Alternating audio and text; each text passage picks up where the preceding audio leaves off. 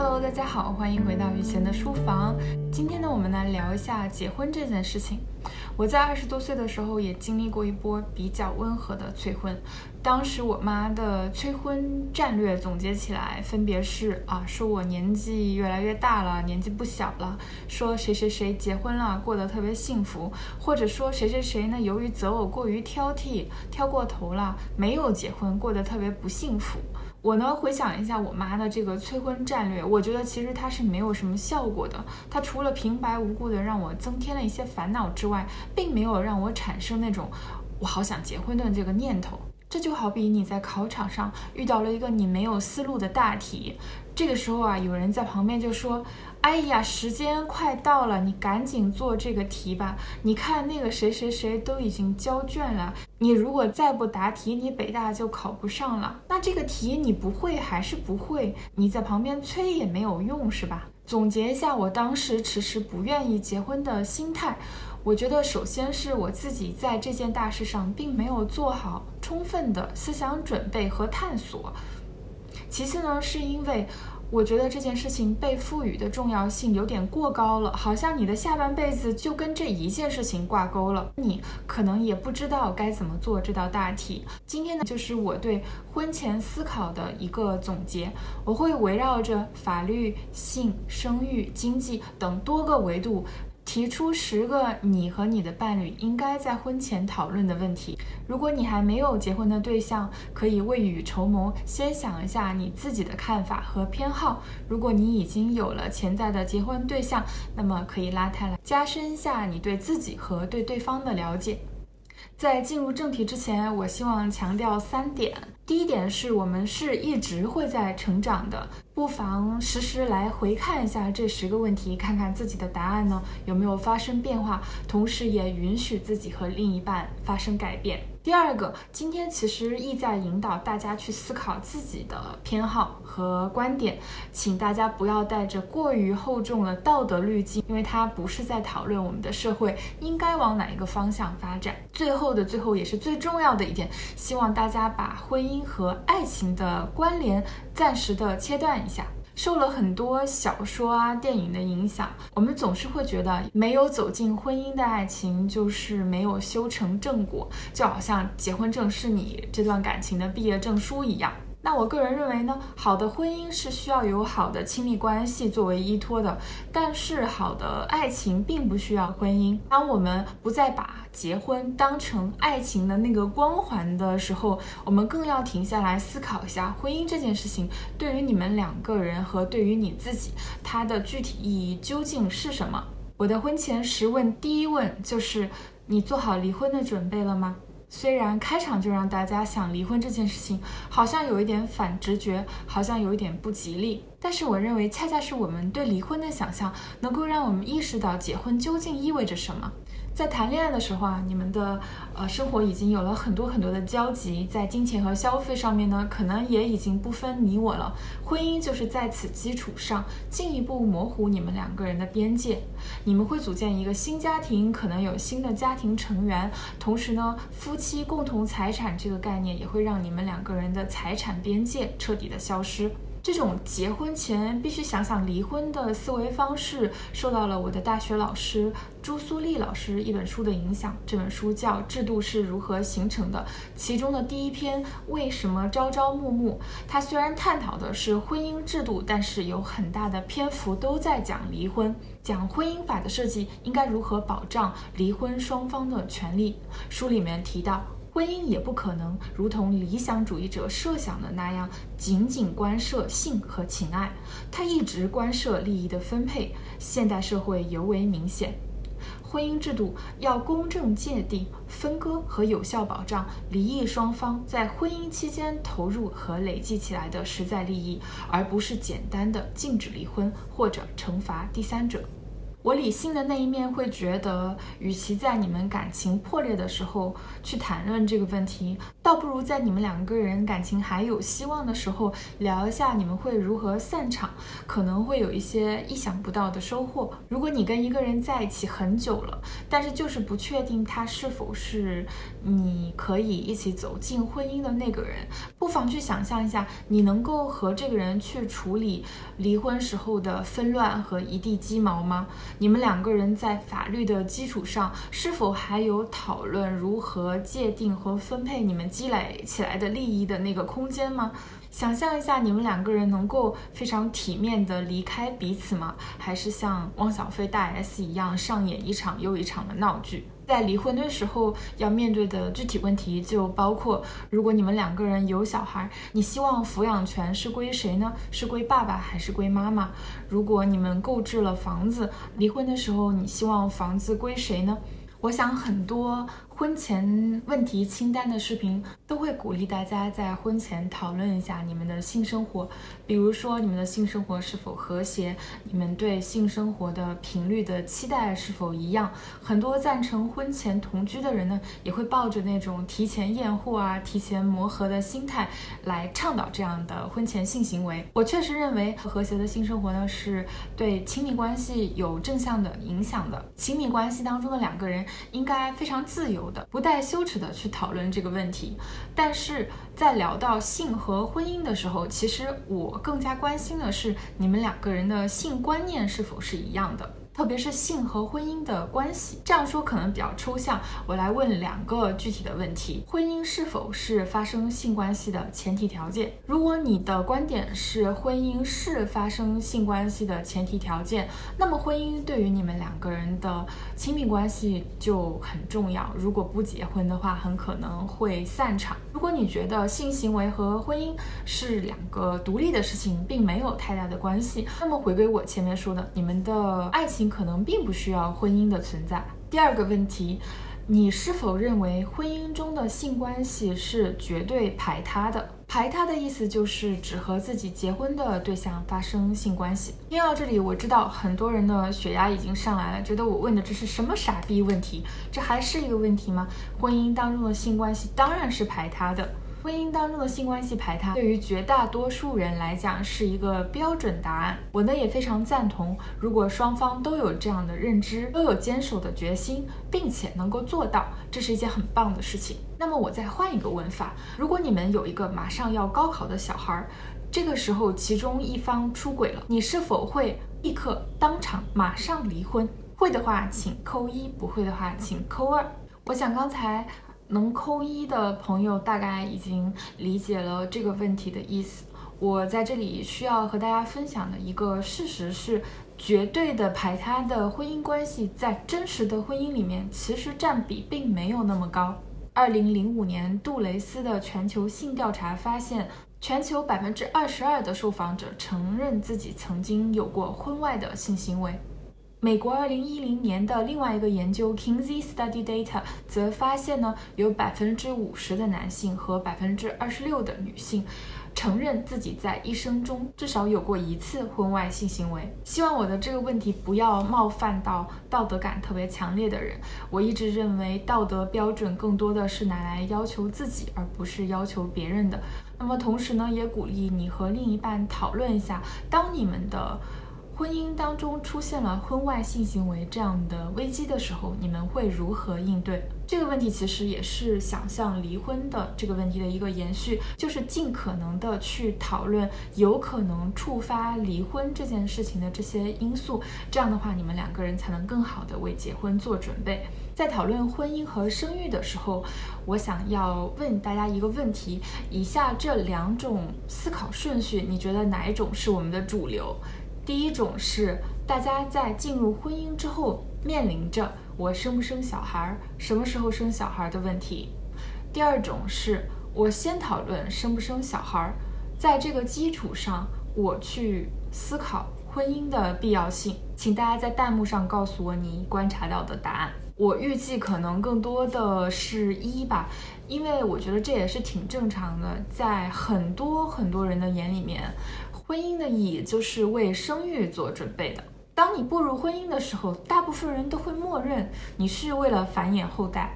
如果你结婚了，你又不想要小孩，在很多人的眼里，他会表示非常的不理解。所以，如果婚姻对于你的意义来说，并不是繁衍后代，我觉得在当下的语境下，你一定要清楚地表达这一点，来避免后面的误解。那么，第二种思路是不是更加合理呢？就是你先去讨论你要不要生育，如果得出了肯定的答案。再选择结婚，这样的话，你就可以让结婚这件事情服务于生育这个目的。在我国，非婚生子女虽然在法律上享有和婚生子女一样的权利，但是在实操上，我觉得或多或少还是会遇到一些，嗯，挫折或者困难。我很多次都表达过，生与不生是一个个人的选择，这是我从个人权利的角度出发的。但是，任何的选择都会带来相应的后果。我们的一生都会面临着各种各样的权衡取舍。如果你选择要小孩，而你的另一半不想要，你相应的就应该承担更多的养育责任。如果你选择不要小孩，但是另一半又非常渴望为人父母，那么不生这个决定就会变成你们两个人感情极大的一个挑战和威胁。我还想说，我刚才说的那一段话，你是不是默认我是在对女孩子说的？其实并没有，这句话适用于男女双方。我鼓励大家把生育这个讨论放在婚姻的前面，那么同时我也鼓励大家把养育这个问题放在生不生的这个讨论之前，因为生育这个问题不仅仅关系到你们两个人，也关系到一个新生命，还非常非常有可能关系到家里面的四位老人。起码谁来带孩子这个问题是应该在生育和结婚之前想清楚的。婚姻对于大多数人来说是一个长期的选择，它影响我们的人生几十年。但是我却发现，冲突和矛盾的集中点经常是出现在结婚之前，也就是婚礼筹备这个部分。如果结婚只是两个人法律上的一种缔结和盟约的话，那去领个证，对吧？这件事情就完了。但是其实不是的，婚姻它也背负着很多社会意义，它背负着很多的社会传统和社会习俗，具体又表现在彩礼和婚礼仪式这两个方面。我自认为，在我今天的婚前十问里面，我对于很多很棘手的问题都做了比较深入的思考。但是习俗这件事情，可能是我当时踩过的比较大的雷，或者说是比我预期当中消耗了更多的精力。我遇到的挑战啊，首先就出现在要不要办婚礼上面。我个人觉得呢，是不要办，因为我觉得它完全是一件浪费金钱的事情。但是我父母呢是非常希望办这个婚礼的。最后我父母说服我的方式就是，这个婚礼如果不办呢，他们以前送出去的这个份子钱啊就收不回来了。那我这个人呢？很讲道理，特别是在钱这件事情上，我很讲道理。我又觉得，哎呀，如果我的这个决定导致我父母实际上会有经济上的亏损，那我当然不应该这样做，因为给他们造成了一定的损失。我遇到的第二个挑战呢，是要不要彩礼这件事情上，我呢主张不要，我的父母呢选择要。农耕社会。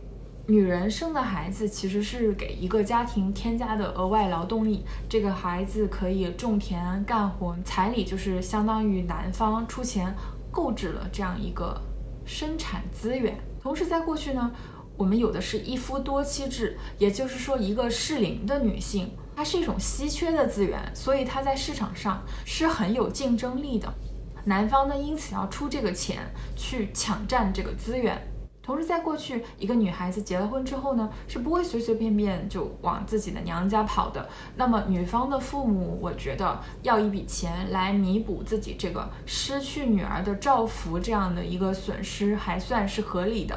但是，我会觉得，现代社会孩子不是拿来种田的。其次呢，在我国现在实行的是一夫一妻制，其实女性她并不是那么稀缺的资源。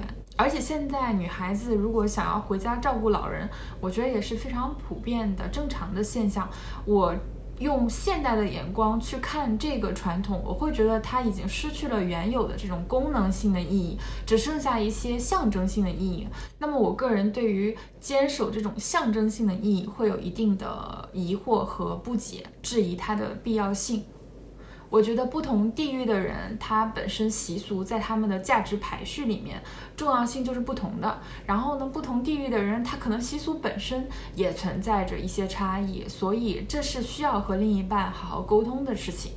也欢迎大家在评论区告诉我你对彩礼这件事情的看法。觉得结婚男方应该给女方或者女方的父母彩礼吗？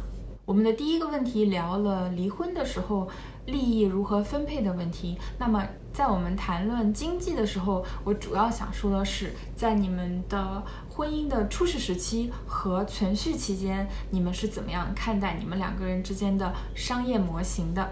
很多人可能觉得我聊婚姻的方式有一些冷漠，怎么说呢？我觉得这样想的人，要么就是虚伪，要么就是自负。为什么说他虚伪呢？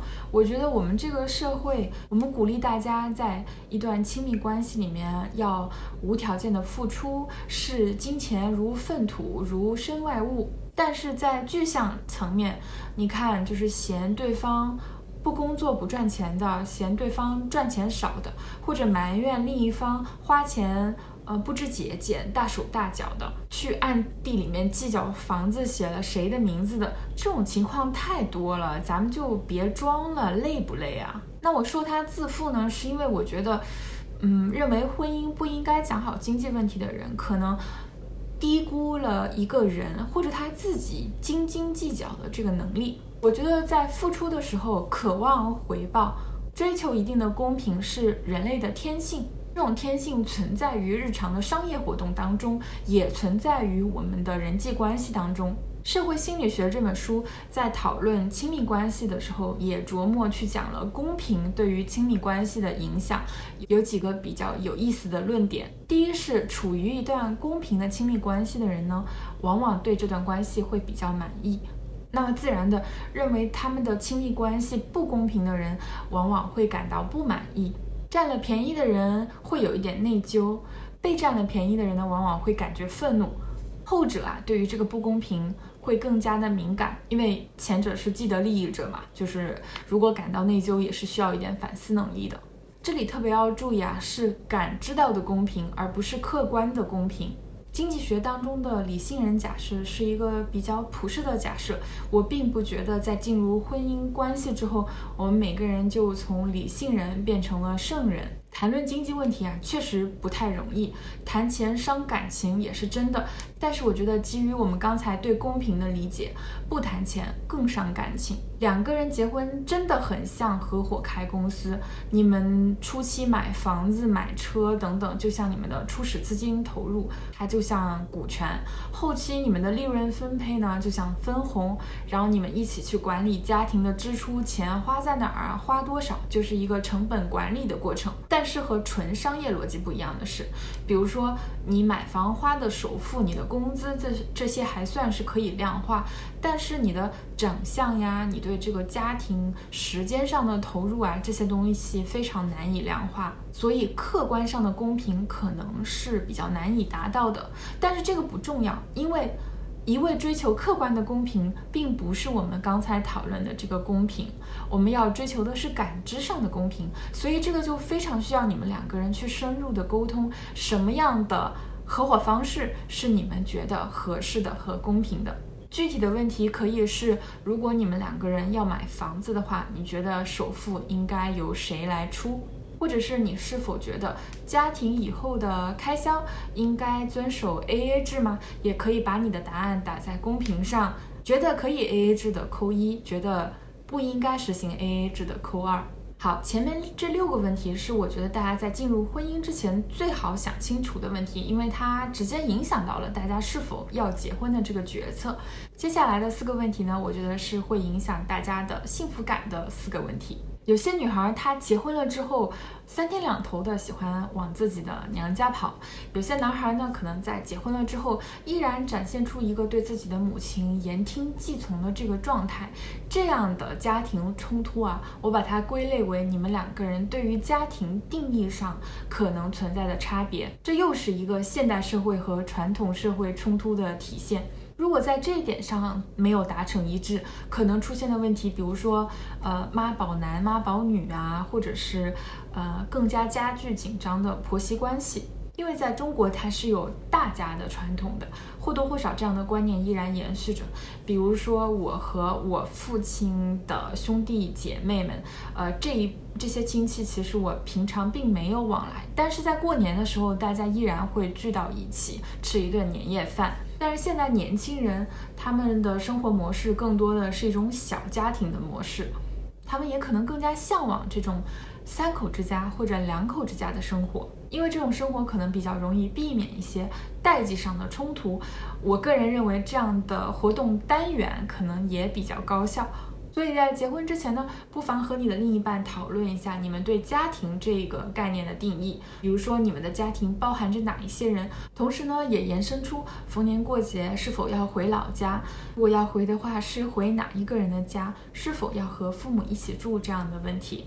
如果升职意味着夫妻要分隔两地，你们会怎么选？如果在经济条件允许的情况下，你们在买车的时候更喜欢买？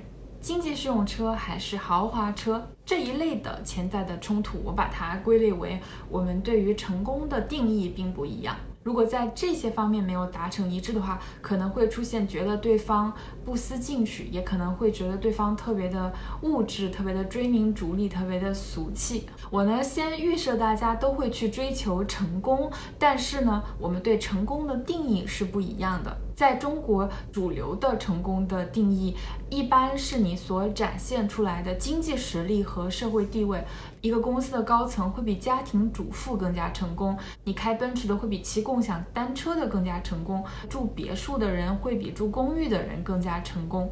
但是随着文化和社会的发展，我们现在对于成功的定义更加的多元了。所以你和你的另一半可以讨论一下，你们对于成功的定义是一样的吗？那这些具体问题可以包括：你能够接受另一半在赚钱这件事情上持躺平的态度吗？在个人的职业发展和家庭责任之间，你会做怎样的取舍？我在日本的时候会发现有一些清洁产品，它在包装上依然会印着女性的形象，比如这样的。但是在英国的时候就从来没有看到过这样的商品。反正就是，如果是用来清洁马桶的，就印一个马桶；清洁厨房的就印一个灶台这样子。那么我现在要抛出的问题是：你们对于各自在家庭当中扮演的角色，你们各自的分工，你们的看法是一致的吗？这个问题之所以能够成为一个问题，还是一个现代性与传统冲突的问题。因为我们的传统是男主外女主内，女生更多的被期待于照顾好家庭这样一个角色。根据我自己的观察和我的经验，这样的传统观念在我的父辈和我这一代人当中依然没有消失。但是现代女性更多的参与到职场活动、经济活动当中，这样的改变也是实实在在在发生的。所以呢，对于那些不想成为家庭的经济收入唯一来源的人来说，可以讨论一下两个人是否都可以出去工作。那么出去工作之后，家务应该如何的分担？并不认为刷马桶、做饭、洗碗是自己的天职的人来说，当别人对你有这样的期待的时候，就更应该讨论一下。这部分的责任究竟该由谁来承担？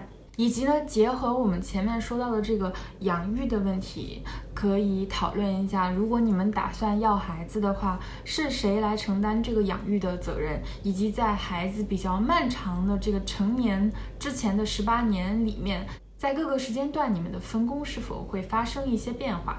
最后，我也想让大家关注一下你们生活细节当中的一些偏好的差异，比如说你们睡觉的时间点、起床的时间点、你们的工作时长、你们吃东西的口味是喜欢吃清淡的还是麻辣的。哦，也不能漏掉那个经典的问题，就是内裤和袜子可以放在一起洗吗？我觉得在这些细小的事情上，提早做好磨合，可以大大的降低日后婚姻生活当中的心理成本和解释成本。好了，今天就到这里啦。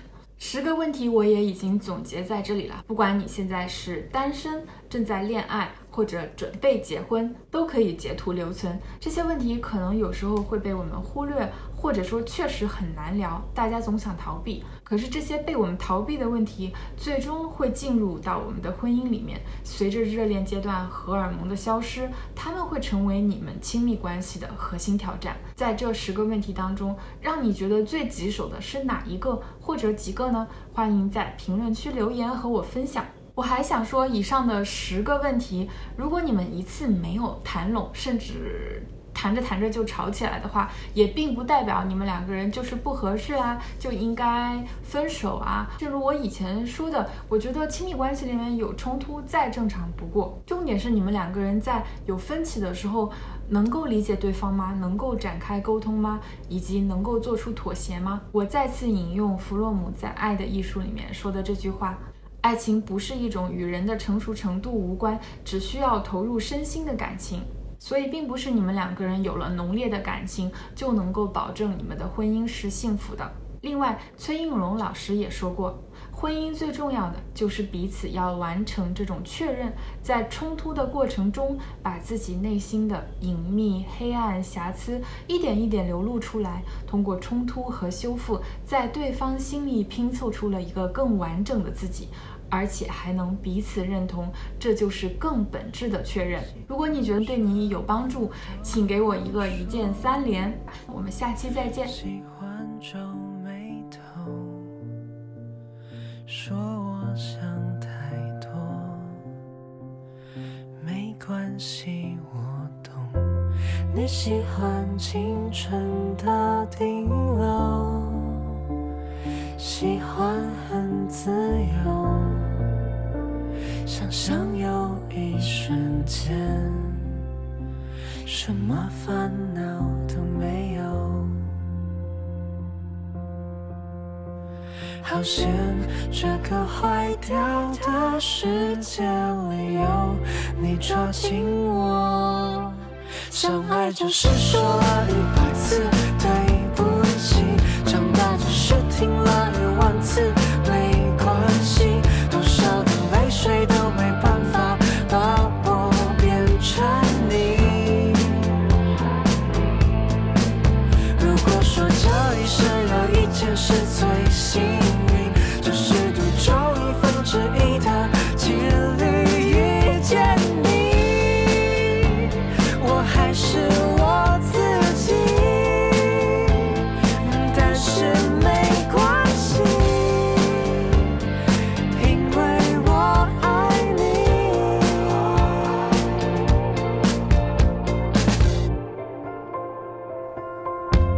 我喜欢和你牵着手，喜欢轻轻相拥。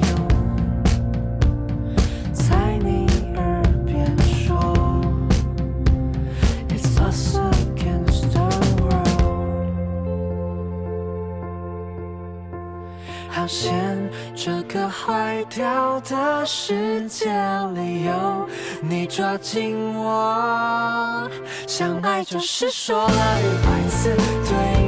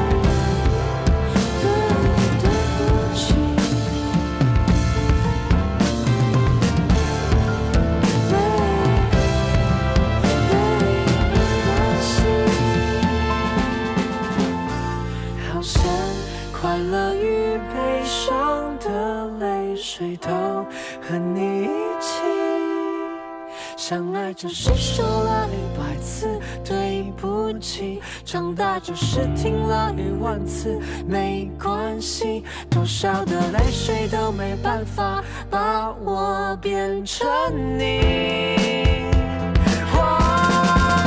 如果说这一生有一件事最幸运就是赌中一分之一的几率。